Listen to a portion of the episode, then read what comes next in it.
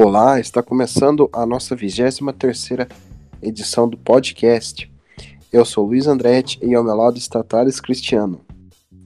Olá pessoal, mais uma semana a gente aqui de volta. Vamos trazer as notícias aí desse final de semana, que tem bastante corrida aí no mundo do automobilismo. Com certeza.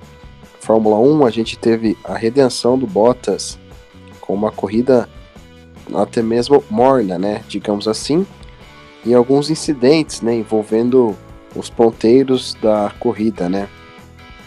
Exatamente, a gente teve o GP do Japão, né, esse final de semana, tradicional, lá no circuito de Suzuka.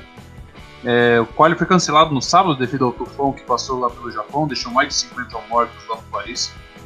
Foi uma, um desastre natural que tem sido bastante comum no Japão nos últimos anos, né, infelizmente. As atividades foram retomadas no domingo, o qual acabou acontecendo algumas 4 horas antes da corrida. O Vettel acabou fazendo a pole, sua segunda na temporada, a 57 na carreira. É, na largada ele acabou se embananando um pouquinho com a, com a, embreagem, acabou deixando o carro cair quase no anti-stall. O Bottas, que saiu da terceira posição, acabou pegando liderança, não olhou mais para trás, fez duas paradas, acabou vencendo a corrida. Mas o destaque da corrida, como você bem falou, foi pela batida do Leclerc com o Verstappen na curva 2. Com certeza, é, foi um erro que causou aí uma boa corrida que poderia fazer o Max, né? Que a gente sabe que quando o Max está no pelotão da frente, a gente vê boas disputas e não essa corrida não foi possível que acontecesse isso, né? Apenas uma corrida de recuperação para ele. Exatamente. O, o Max que posteriormente, depois disso, acabou tendo que abandonar a corrida por causa dos danos, acabou perdendo bastante desempenho. É, o Leclerc, após o final da corrida, acabou sendo punido com 15 segundos, né? Foi uma punição de 10 segundos por andar com o carro avariado na pista e uma de 5 segundos por causa do incidente que ele teve com o Verstappen, o que, o que trouxe ele para a sétima posição, né? É, levantando o Ricardo de volta para sexto um bom resultado dele aí com a Renault. É, mais um erro do Leclerc nessa temporada, né? Ele que chegou querendo uma certa moral ali dentro da equipe da Ferrari, mas porém continua cometendo, cometendo alguns erros que ele na posição que ele queria ter não pode não pode não pode cometer com tanta frequência, né? É, ele é um piloto ainda muito jovem, né? Que tem uma responsabilidade muito grande que querendo ou não, agora ele é um dos principais pilotos, né, da Fórmula 1 e também de uma equipe histórica que é a Ferrari, né? E às vezes acaba que ele se desesperando, né? Quando não faz uma boa classificação. Mas é, eu acho que é da idade, né? O Max a gente viu que ele também fazia dessas. E eu acho que o Leclerc tem muito a amadurecer e quando ele chegar no ponto certo, ele vai ser um ótimo piloto e mais regular. Exatamente. O, o Leclerc está na, apenas na sua segunda temporada na Fórmula 1, né? É importante a gente ressaltar isso. É, ele mesmo tem que colocar isso na sua própria cabeça, porque piloto nenhum tem a moral logo cedo que ele esperava ter dentro da Ferrari, ainda mais a Ferrari, que é uma das equipes mais tradicionais da Fórmula 1. Porém, é notável o desempenho do menino, né? Ele que nessa corrida acabou encerrando uma sequência de cinco pole consecutivas que ele vinha fazendo. Ele que largou da segunda posição, né? A Ferrari não tinha um ritmo tão bom de corrida igual tinha nas etapas passadas. Acabou perdendo bastante terreno para a Mercedes né, no Japão. E saíram algumas atualizações aerodinâmicas para esse final de semana e a Ferrari acabou ficando um pouquinho para trás o fantasma do, do desgaste de pneus excessivo acabou voltando e a Mercedes foi beneficiada nisso aí, é, conseguindo uma certa vantagem de acordo com as equipes com os carros com os carros da equipe italiana. Né? É, a Mercedes veio com uma grande atualização para Suzuka, né? Saiu várias fotos de vários flaps muito complexos, né? Até para o que dizia o regulamento, né? Um carro um pouco mais simples Porém, a Mercedes foi para cima e fez uma complexidade muito grande né, na aerodinâmica do carro. E parece que isso teve gerado efeitos que trouxe antecipadamente o título de construtores, né? A Mercedes, única equipe aí que encarrilhou seis títulos de construtores e possivelmente, né, confirmado já, quase, que seis títulos também de pilotos na mesma equipe. Exatamente, seis títulos consecutivos de, de construtores, né, de 2014 até 2019, todos os anos. É, nunca na história da Fórmula 1 a gente teve uma dominância tão constante igual a Mercedes conseguiu nessa década.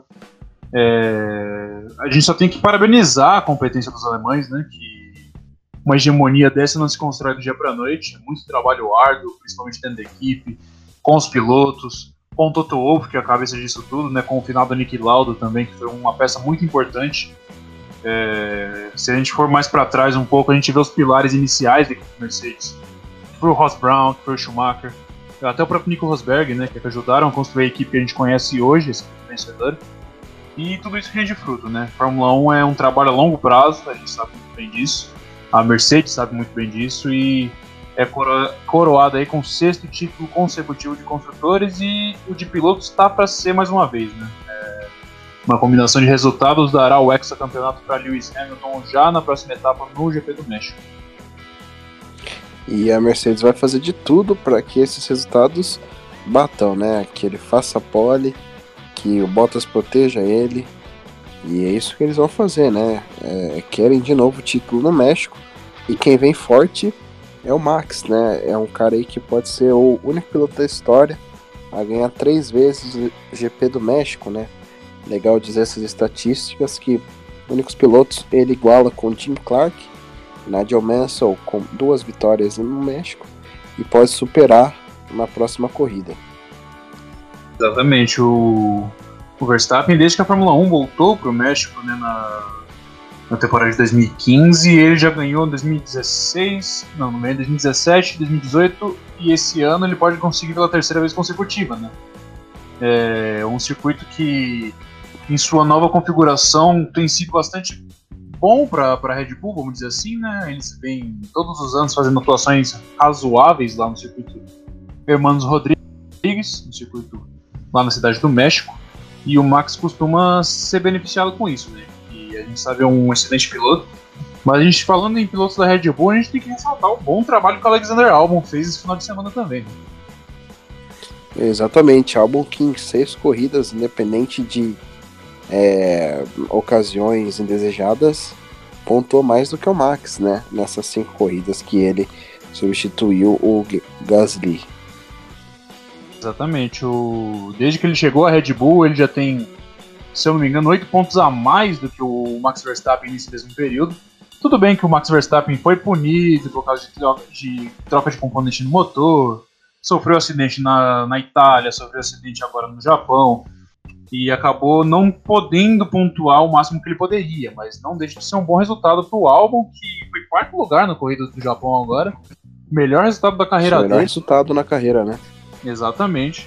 E ele que teve um susto ali ainda no começo da corrida, né? Que na, na chicane ali no setor 3 deu um mergulhão para cima do, do Lando Norris, acabou, acabou tendo um toque.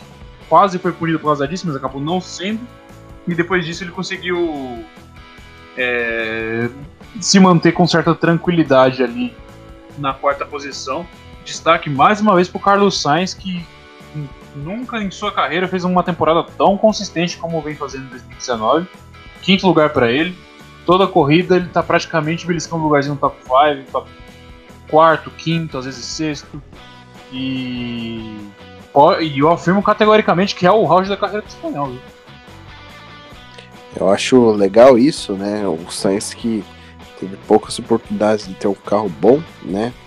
E eu acho que espero que a McLaren acerte em 2021 e que ele permaneça, né?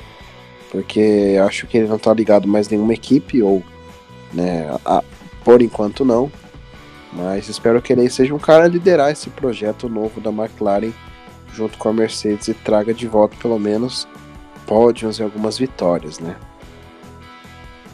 Todo mundo espera, né, uma equipe do tamanho da McLaren voltar a, a figurar entre as grandes, né? Uh, lembrando que o último pódio da McLaren foi no GP da Austrália de 2014 com Kevin Magnussen, o segundo lugar. E a última vitória da McLaren foi no GP do Brasil de 2013, se eu não me engano, né? 2012 com Button. 2012, isso. O GP do Brasil de 2012 com Button, né? Foi a última vitória da McLaren na Fórmula 1 e, e é o que todo fã da equipe inglesa espera, né? Foi lendário nos anos 90 e 80 e hoje passa por esse período de dificuldade que já foi pior e agora a gente vê pela primeira vez em muito tempo uma perspectiva de melhora ali. É, eu acho que assim, é uma coisa que eu pensei esses dias que talvez mude o regulamento e talvez a Mercedes saia da Fórmula 1 e foque na Fórmula E. É uma coisa que eu pensei, né? E dá de novo todo o suporte à McLaren como começou a acontecer em 94, né? 94 não, 95 ou 4? 5, né? Que a McLaren começou com a Mercedes. Seria bem legal ver isso, né? É, eu acho que a Mercedes eventualmente se retiraria da, da, da Fórmula 1 para se dedicar à Fórmula E e passasse a ser a equipe principal da McLaren, né? É, uma, é, um sonho que muitos fãs da McLaren gostaria de ver, né? Exatamente, né? A McLaren, quem o observador mais mais detalhista notou que a McLaren começou a cair um pouquinho de desempenho a partir do momento que a Mercedes deixou de distribuir dinheiro na, na parceria que tinha com a McLaren para despejar na equipe de fábrica, né? sabe muito bem que isso rendeu um, um excelente resultado. Tá aí a McLaren ex-campeã mundial, a Mercedes ex-campeã mundial de maneira consecutiva. É, porém, é, tem que lembrar que, querendo ou não, a, a Fórmula E ainda não tem nem sequer perto do prestígio que a Fórmula 1 tem. É, tudo bem que para você desenvolver um carro, uma equipe lá na Fórmula E, é, o valor é muito elevado. A gente tem que ver se realmente compensa, né? É, a gente vê essas montadoras entrando de solo na Fórmula E, é, creio eu que mais por marketing, né? Querendo passar a tecnologia elétrica desenvolvidas nas pistas da Fórmula E para os carros de rua do futuro, né? E, assim que as montadoras vivem e talvez entrem mais, invistam mais na Fórmula E do que na Fórmula 1 por esse motivo. Mas eu não vejo a Mercedes saindo tão cedo da Fórmula 1, não. É, eu acho que talvez, né, quem sabe, quem sabe, né? Porque a Alemanha é o país que tem a maior iniciativa dos elétricos e tal. Mas eu acho que isso foi só um palpite aí que eu li na internet também vi que poderia ser super válido, né? Eu acho que a McLaren não vai querer ser uma equipe, apenas uma equipe B da McLaren, da Mercedes. É, exatamente. A, McLaren que já passou por uma reestruturação bastante significante, né? Não, não tem mais nada parecido com aquela equipe que um dia foi comandada por, por Ron Dennis, que tinha, a gente tinha imagem da, da, da, da, Mercedes praticamente associada aos carros da McLaren na década passada, né? Hoje em dia a gente sabe que não é mais assim, porém a perspectiva de melhora da, da, da McLaren é visível que a gente não pode dizer o mesmo é da Renault, né? E, e praticamente ficou estacionado durante toda a temporada no mesmo lugar, né? Teve poucos avanços em tratando de desempenho, né? É, salvo engano lá no GP da Itália, que eles conseguiram um excelente resultado, mas fora isso, sempre andando ali no finalzinho do top 10, nada melhor que isso. É, a Renault ela é aquela equipe que a gente fala de onde que tá vazando o dinheiro, né? Não tá indo certo desenvolvimento, né? Uma equipe que tem todos os recursos, porém a equipe cliente está fazendo o trabalho melhor, né? Então a gente acaba achando que o, o carro em si deles não é bom, né? O conjunto de motor, se eles cravassem um carro bom, um chassi bom, uma aerodinâmica boa, quem sabe ali, né, eles não poderiam brigar por pódios, né? Exatamente. A Renault, que é uma notícia relativamente recente, é, declarou à FIA que apoia a iniciativa elétrica na Fórmula 1, toda elétrica, motores elétricos, a partir de 2026. Né? É conveniente a gente falar, a gente ver isso daí, porque a gente sabe que a Renault, das montadoras presentes lá na, lá na Fórmula E, foi a que teve mais sucesso até aqui, né? Vamos, vamos dizer assim. E é bastante conveniente eles, dizer, eles proporem isso à FIA para introduzir na Fórmula 1 também. Não vejo isso acontecendo, mas assim como anos mas atrás, a gente tá também tá próximo, a mesma Renault. É, exatamente. Assim como anos atrás também foi a mesma Renault que incentivou a iniciativa híbrida na Fórmula 1. Exatamente. É, eu acho que quanto mais mudanças de regulamentos a Fórmula 1 tomar, parece que a Mercedes em si ela tem um departamento muito bom de evolução e de mudança, né? É, a gente está ansioso para ver a temporada de 2021, né? Para ver se isso acaba com a hegemonia da Mercedes ou, né? Fica imaginando aí que a Mercedes tenha pegado a fórmula infinita de glórias, né? Isso é uma coisa que a gente não quer ver, mas muitos anos de Mercedes dominando, né? Exatamente.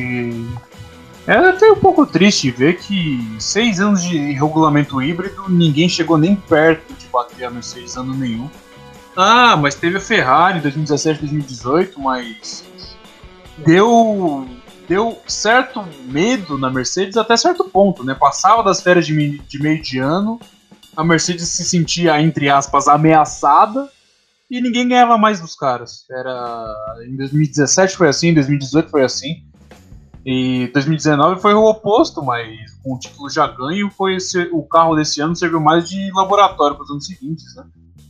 E enquanto enquanto a gente tiver esse mesmo motor com os mesmos componentes, é, dificilmente alguém vai alcançar a Mercedes e ano que vem você pode se preparar que o heptacampeonato do, do Hamilton pode vir com certa facilidade, como foi esse ano. É, mas 2021 tá aí, só daqui a dois anos, né? E o, a loteria tá aberta, né? Historicamente na Fórmula 1, toda mudança de regulamento de um motor drástica, como será em 2021, a hegemonia muda de mãos. E vamos ver se dessa vez vai ser mais, um, mais uma vez que a história vai mudar de lado. A sorte vai mudar de lado. Né? É, com certeza. A gente espera maior competitividade, né? Apesar de que a Fórmula 1 é assim, uma coisa monopolizada. Às vezes você tem um regulamento que a equipe ela consegue interpretar melhor, ela tem melhores mecânicos, melhores investimentos. E é o que acontece, né? Ao contrário da Williams, que um dia já foi a Williams do Prost, né? Dos anos 90 e 80. Hoje não é, é uma mera equipe que está à beira do precipício, né? Sim, é... Peças de reposição. Praticamente zero pontos, né? Porque aquele ponto do Kubica, talvez sem aquela punição não valeria, né? Então. Sim, exatamente. a Williams nesse final de semana, com o Kubica, deu a asa da pré-temporada para ele correr, né? para poupar equipamento. É algo muito melancólico que está acontecendo com o Williams agora, né? É, Talvez até por isso que o Kubica falou que desgostou de andar na Fórmula 1, provavelmente. Falou que não quer mais ficar. Provavelmente nenhuma equipe vai querer mais ele, né? Mas a gente sabe que é, o carro não ajudou a ele mostrar o que ele poderia mostrar, mesmo estando um pouquinho invalidado, né? Com a deficiência no braço que ele possui. Mas o Russell, super animado, crê em uma perspectiva de melhora para a equipe ano que vem. É, basta a gente ver quem, quem será o segundo piloto da Williams para a temporada que vem, né? Tudo indica que será Nicolas Latifi da, da Fórmula 2. Porém, é triste, né? A fase atual da Williams lembra muito de outras equipes tradicionais que acabaram falindo, né? É, a gente lembra um pouco da Tyrrell, a gente lembra. A gente Minardi. lembra. Exatamente, a Minardi ainda teve sorte de acabar, acabou sendo comprada, né? É, mas a Tyrrell, a Brabham, que eram equipes garagistas, assim como a Williams é, e acabaram sobrevivendo por várias temporadas, assim como a Williams se encontra, até caírem no anonimato de vez e acabarem fechando as portas de suas garagens. A e, Tyrrell, provavelmente... é, acho que uma correção, a Tyrrell foi a Sturt, né? Isso, isso, isso. Sturt. Depois, Sturt virou Jaguar. Jaguar e a Jaguar virou Red Bull. Né? Exato. Mas é, é isso, né? As equipes clássicas é, às vezes se acabam no tempo, né? E é uma pena, né? Mas negócios, negócios, corridas à parte, né? É, e é importante só relevar que a Fórmula 1 é um negócio arbitrário, né? A gente achava isso em 2017 da Sauber, né? Que tinha aquele carro horrível em 2017, que tinha um excelente piloto, que era o Pascal Verlaine. Tava sobrevivendo como a Williams está agora também, até que veio a grana dos italianos da Alfa Romeo e salvaram a equipe da falência. É, 2018 injetaram uma boa grana, salvaram a equipe do da, da, da destruição, vamos dizer assim, né, da, de fechar as portas, de ser uma equipe a menos do grid. E até que em 2019 compraram totalmente a equipe do Peter Sauber e agora é Alfa Romeo. Mas a é importante destacar o senso de negócios que o Peter Sauber teve nesse momento, que ele fez várias vezes isso ao longo da história da equipe. Exatamente, pode até acontecer do Peter voltar a comprar a equipe, né? Que aconteceu em 2000 e no início de 2006, né? Uma parceria que foi até 2009. Depois ele recomprou a equipe. Vai que isso aconteça de novo, né?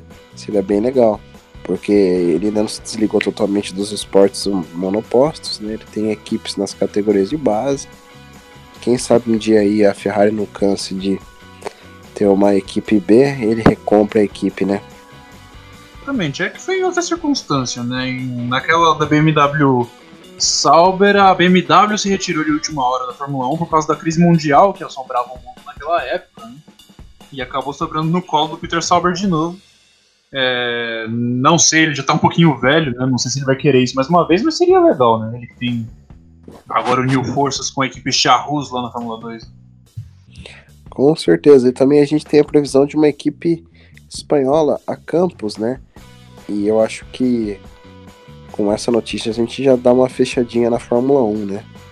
Sim, é, saiu essa notícia da Campos, né? A Campos que tem o Jack Aitken de piloto lá na Fórmula 2 atualmente. Volta e meia ganha corrida, uma equipe razoável lá. Na Fórmula 3 tem pilotos também.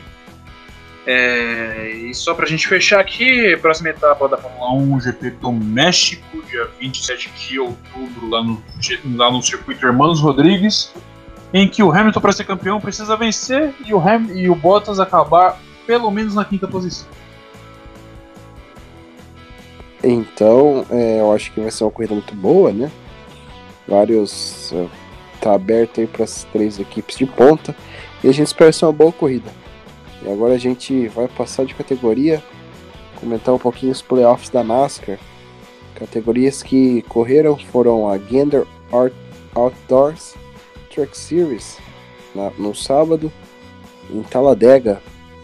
Vitória de um piloto irregular né, da temporada e o Thales vai comentar mais um pouco de como foi essa prova. Exatamente, a gente teve a primeira, a primeira corrida da segunda fase dos playoffs da Truck, né? Já teve o primeiro corte dos playoffs da Truck, que são apenas oito pilotos, né? A gente teve a eliminação já do Brenton Finger e do Johnny Sauter na primeira fase. Agora, na fase dos seis, né? Que sai de dois em dois no playoff da, da Truck Series. É, a gente teve a corrida de Taladega, que abriu os trabalhos, vamos dizer assim, né? Foi encerrado de maneira bastante polêmica, né? Porque o, o Johnny Sauer acabou vencendo a corrida, mas não levou, porque na última volta ele, para defender a primeira posição, ele acabou fazendo um bloco ilegal, ou fazendo uma ultrapassagem por baixo das duas linhas amarelas que tem no circuito de Taladega, né? Que a gente sabe ali, fica bem na linha de dentro, quase na apron, perto da grama, assim. E ele fez isso e acabou e acabou sendo punido depois, né, para tentar bloquear o Spencer Boyd, que é o, o, garoto e o garoto que não é piloto regular da Truck e acabou vencendo a sua primeira corrida na temporada e na carreira na categoria da dos... Porém, é, eu acho assim que essa punição ela foi bem mal pensada, porque se ele foi defender a posição embaixo das duas linhas amarelas, era porque o segundo colocado ia passar pelas linhas que não podem? Exatamente. Foi, foi algo bastante estranho, né? É, por isso a polêmica. A gente já teve no passado no Xfinity é, casos do, do, vencedor da prova fazer uma manobra de ultrapassagem por parte das linhas amarelas e acabou sendo punido depois. É, é anticlímax, mas é o que diz a regra. Você não pode ultrapassar abaixo das duas linhas amarelas, linhas contínuas, Talladega, se eu não me engano, é o único circuito do calendário que possui essas duas linhas contínuas amarelas. É, nem Daytona tem.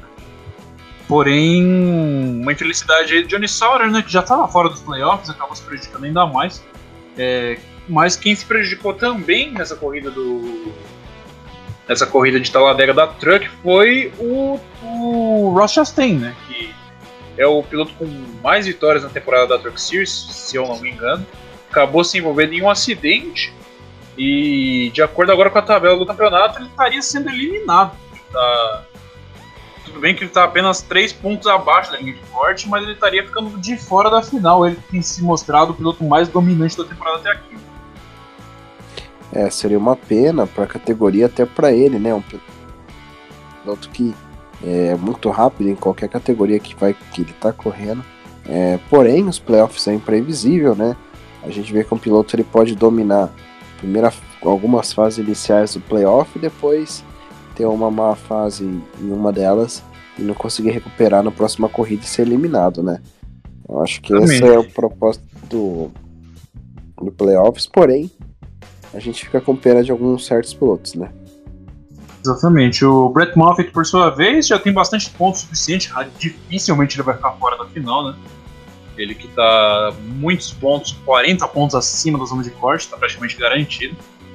E nesse momento quem estaria eliminado junto com o tem é o menino Tyler Ankron, né? Que é a surpresa do campeonato até aqui. Porém, tá tudo embolado. A gente tem o Matt Crafton ali, o primeiro dentro da bolha, que estaria fazendo a final nesse momento, mas é, muito próximo a pontuação de um do outro. A próxima etapa da Truck Series acontece em Martinsville, né? Só no dia 26 de outubro. E o corte que definirá os finalistas dessa temporada vai acontecer no dia 8 de novembro, lá no circuito de Phoenix. É, o playoff da Truck Series, que tem corridas a menos que da categoria principal, que a gente já vai comentar. E agora a gente iria falar de costume da Xfinity, né? Porém, ela não correu nesse final de semana. E a gente já parte para a Cup Series, prova que foi cancelada devido à chuva. A prova aconteceu hoje, na segunda-feira. É, o fim dela aconteceu às seis da tarde, em ponto, né? Quase. Foi uma prova muito emocionante. Big Ones, é, vários acidentes com bandeiras amarelas, obviamente. E um final emocionante, né? Decidido no, no photo shoot, não é? Exatamente. É, foi uma corrida típica de Talladega, né? Nervosismo, Anos atrás, no começo dos playoffs, Talladega costumava ser uma corrida de eliminação, né? Que definia quem saía quem continuava. É, ficou mais que claro que isso era um pouquinho injusto, né? Porque é, a gente teve ano aí que o Kevin Harvick ficou fazendo, causando bandeira amarela de propósito igual besta para tentar se salvar. Teve ano que o piloto da Gibbs ficou andando no fundo do pelotão para poder se salvar e não se envolver em acidente. E aí a NASCAR, para meio que barrar isso, colocou o Talladega no começo do, da, da fase dos 12 e não no final. No começo não, é a segunda corrida, né? Que a gente já teve Dover. É, a corrida que foi vencida por Kyle Larson, inclusive, né? É, acabando com um jejum de quase dois anos sem vitória, já se garantindo na semifinal da, da temporada da NASCAR. E a corrida de hoje foi muito interessante. Né? A corrida, como você bem falou, começou no domingo. É, a gente teve apenas um segmento corrido, uma corrida que o destaque do domingo ficou por conta da rodada do Ryan Blaney, né? Durante a parada, a janela de pitstops, ele acabou rodando sozinho. E ele conseguiu dar a volta por cima e vencer de maneira épica a corrida na noite dessa segunda-feira.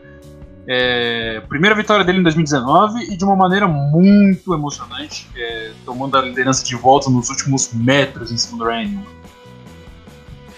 Foi uma estilingada muito, é, muito emocionante, né? Que o, Hamlin deu no, no Rocketman, passou por fora o Ryan Blaney e a gente que torce para esses pilotos clássicos tava aí em pé na cadeira, né? Para ver se ele ganhasse. Ia ser uma coisa muito legal, né? Você vê, além do Ryan Newman, o, o próprio número 6 da Roush, né? Seria várias. um marco, né? No, hoje, para a equipe, para o piloto. Mas também venceu o Blaney, né? Que é um cara competente, estava devendo uma vitória. E agora ele também passa para a semifinal. Um playoff atípico, né? A gente vê que nessas duas corridas dessa antepenúltima fase, a gente vê duas pessoas que a gente não esperava, né? Kyle Larson nem Ryan Blaney. Exatamente. O A gente teve a primeira batida grande da corrida, acabou acontecendo, envolveu o Jimmy Johnson, envolveu o Alex Bowman, né, que foi o grande prejudicado dessa corrida. É, tá 18 pontos atrás da zona de corte, o primeiro que estaria fora nesse momento. É, não é tanto. É, não, é não é tanto assim, vamos dizer assim, mas em uma corrida só é muito, é muito difícil de tirar. E a gente vê agora os quatro pilotos abaixo da zona de corte, é, praticamente em uma situação de que precisam vencer a todo custo. Né? A gente tem o William Byron, que acabou se envolvendo naquele Big One final, que a gente já vai comentar. O Clint Boyer, que acabou se envolvendo no, em acidentes também, se prejudicou completamente. O Chase Elliott e o Alex Bowman, que estão a 18, 20 pontos atrás da zona de corte, só a vitória interessa para eles, vai ser muito difícil de se salvarem. Por isso, a próxima etapa que vai acontecer, se eu não me engano, vai acontecer em. Deixa eu dar uma checada aqui. A etapa eliminatória da, da, da fase dos 12 vai acontecer lá em Kansas, né? Num circuito de uma milha e meia, bastante rápido. É, vai ser uma corrida de pegar fogo aí, vamos dizer assim. Porém, foi uma corrida que deixou bastante ossos, vamos dizer. É, grande parte dos desafiantes ao título acabaram se envolvendo em acidentes, se envolvendo em batidas. E o único que conseguiu escapar, vamos dizer, ileso, acabou ganhando a corrida, que foi o caso do Ryan Blaney. É, a gente viu bastante bastante zebras, né, de ponteiros, Mike McDowell, é, entre outras pessoas. Né? David Regan tava. Eu acho que nenhuma não era tão zebra assim, porque é um cara experiente, o conjunto da Roush é muito bom em Speedway, né? A gente viu até o, o Rick Stanhauser, né, o Maldonado da NASCAR, fazendo mais barberagens, liderando a prova, né? Sim, foi o piloto que mais liderou voltas nessa corrida andando pelo turno da frente durante a parte final da corrida, mas o acidente que ele causou, faltando sete voltas para o final, é uma coisa bizarra de se dizer. É, os especialistas dizem que ele tentou calcular um side draft ali no Kyle Busch, né? É, aquela manobra que você encosta na lateral do carro do lado para poder pegar um pouquinho de impulso e conseguir uma estilingada. Porém, ele acabou batendo, literalmente batendo na lateral do carro do, carro Kyle Busch, que consequentemente perdeu o controle e causou o Big One. Né? Coletou Kyle, é, Kyle Busch coletou o Brad Keselowski, coletou o Brandon Golden e diversos outros pilotos. O acidente causou até bandeira vermelha na parte final da corrida e tirou vários candidatos à vitória da disputa. É, foi uma manobra bastante uma... responsável aí, né? A sorte dele, vamos dizer assim, que tanto o Keselowski quanto o Kyle Busch, que foram os pilotos mais prejudicados nesse acidente, estão relativamente em paz em questão de pontos. É, com certeza. Ainda o pessoal da Pins que estão ali na corda bamba, principalmente Joe Logano, né? Que ela devendo alguma coisa aí depois dessa decorrer do campeonato, ainda tá salvo, porém foi envolvido, né? Acidente muito bizarro, é, a gente já vinha comentando várias vezes do Rick Starhouse Jr., que tá ligado à equipe desde 2009, vai se desligar porque o cara não tem muita cabeça, né? É, seria o senhor pronto a tudo da vida real, né? Atual. E a gente esperava que, né, um acidente muito plástico, né? Perigo fazer isso com, com frequência, né? Ainda mais pilotos irresponsáveis assim, super speedway, que é muito perigoso, né? Ele já tinha lá do Dessas e Daytona no passado, né? Vai perder sua vaga pro Chris Buescher pra temporada que vem. Chris Buescher que andou muito lá na, no pelotão da frente na corrida de hoje também, mas acabou se envolvendo em um dos acidentes, se não me engano, e acabou não tendo o melhor dos resultados no final da prova. É curioso para ver o que ele vai poder oferecer no que vem, né? E quem também andou bem foi o Chastain, né? Com o carro Charter número 15, quase com o beliscou top 10, andando pelo pelotão da frente quase se tornou apenas o segundo piloto para vencer uma corrida em cada uma das três categorias da NASCAR em 2019. Né? É, exatamente. É, é, essas pistas, elas sempre têm dessas, né? Que alguns pilotos que sempre andam no fundo do pelotão, né, eles acabam, por processo de eliminação do, do tiroteio da frente, conseguem chegar aí sempre nas posições melhores, né? Seria interessante o Rochester ganhar na categoria principal. Acho que é uma coisa que ele não tá longe, porém ele não tá nem acertado com nenhuma equipe. é um forte candidato para o número 37 do Chris Buescher.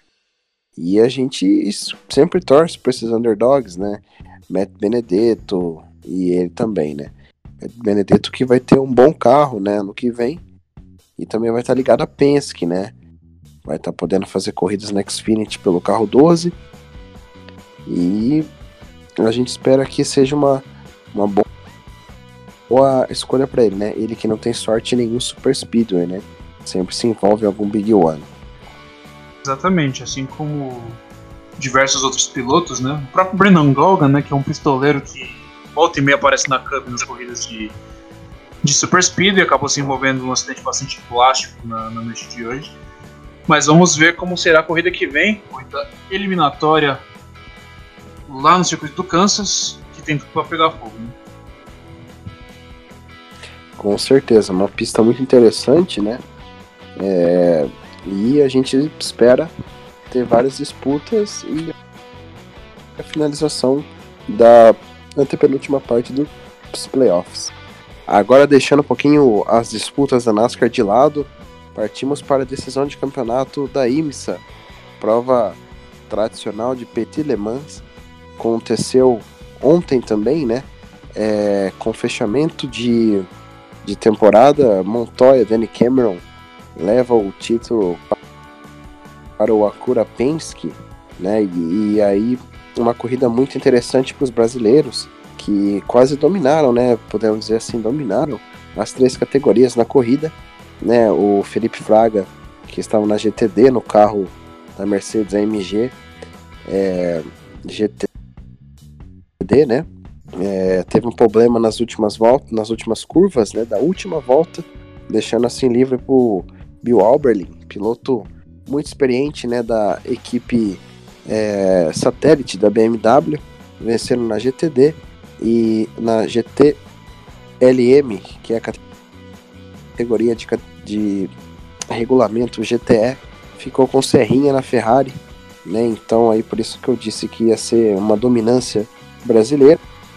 Ele teve também Felipe Nasser e Pipo Derani, né? Na Action Express, fazendo uma corrida muito boa. Derani, que já é campeão da Petit Le Mans, crava mais uma vitória e mostrando a bandeira do Brasil forte nos Estados Unidos, né? Exatamente, né? Uma excelente vitória aí do Derani com o Nasser, é, categoria DPI mais forte do que nunca aí no IMSA, né? É, venceu a prova tradicional de, de Petit Le Mans no circuito de Road Atlanta. Uma boa maneira de encerrar a temporada, né? Eles que tinham sido campeões na temporada passada, acabaram perdendo o trono para a dupla da Penske nessa temporada, mas acontece de qualquer forma. Estão andando em altíssimo nível e vamos ver na temporada que vem o que eles conseguem. Né? É, vale destacar que Paginou estava correndo no carro do Montoya, né? E também contou ali com outro carro da Penske, com Graham Hall, Hélio Castro Neves e o Rick Taylor, né? Da, um dos irmãos né, da equipe Jordan Taylor o Hélio Castro Neves infelizmente não conseguiu acompanhar o ritmo do Danny Cameron do Montoya nesse campeonato, né?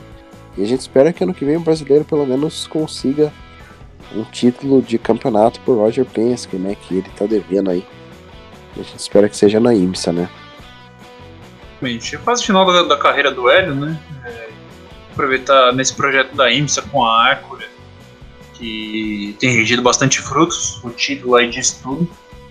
E vamos ver o que o L pode conseguir, né? É, e provavelmente vai ser um final de carreira bastante feliz. Ele, o, dele do Montoya, né? O Montoya fala que os carros da IMSA são muito gostosos de dirigir. E é bastante interessante ver os brasileiros consagrados no automobilismo mundial terminarem a carreira de uma maneira decente, né? É, por ali quem fez história na categoria foi Christian Fittipaldi, né, que correu vários anos na Fórmula Indy, alguns anos na Fórmula 1, se encontrou no IMSA, né? Um campeonato totalmente competitivo de endurance americano que deve crescer cada vez mais, né? Com a entrada da, da Penske, né? Apenas no seu segundo ano. No passado eles entraram com LMP2, né? A gente esqueceu também de falar dos LMP2, porém existem apenas dois ou três carros, né? Então a gente prefere não contar porque sempre termina dois carros na corrida e isso eu acho uma coisa muito bizarra. Ter que separar os DPI dos LMP2, né? E se for para é. chegar em último, não adianta você querer dar a vitória para dois carros, né? Exatamente, é bastante bizarro é, ter apenas dois carros na categoria LMP2. Não tem como pôr na mesma categoria, porque são visivelmente mais lentos os LMP2 comparado com os DPI. É, porém, é aquele jeito, né? Ou pane ou dá um jeito nisso daí, porque é bastante feio, vamos dizer assim. É uma coisa que não tem nenhum sentido você ver dois carros de MP2 correndo sozinho, né? É, acho que o IMSA devia rever bastante essa coisa aí. Bom, foi uma prova muito emocionante, né? É, o Brasil terminou no, topo de, de, digamos assim, de todas as categorias, né? Uma pena aí que mais uma vez o Fraga ele teve algum problema, né? Ele que também iria levar Le Mans esse ano, né? Se não fosse a desclassificação do Ford GT na GT que também é o mesmo regulamento da GTD. E a gente espera sorte para ele, né? Ele que também corre Blank Pain, né? E mais sorte pro brasileiro na próxima. Exatamente. Agora a gente volta com o IMSA apenas ano que vem em Daytona. E eu acho que é isso, né? Obrigado aí quem chegou até o final do nosso podcast. Eu sou o Luiz Andretti e ao meu lado está Thales Cristiano. Obrigado por assistir e até a próxima. Obrigado, ouvintes. Até a próxima. Logo, logo a gente está de volta com as, com as informações do automobilismo e logo, logo volta a Fórmula E. Mais assunto para a gente comentar nesse final de ano aí. Até a próxima, pessoal. Com certeza. Abraço.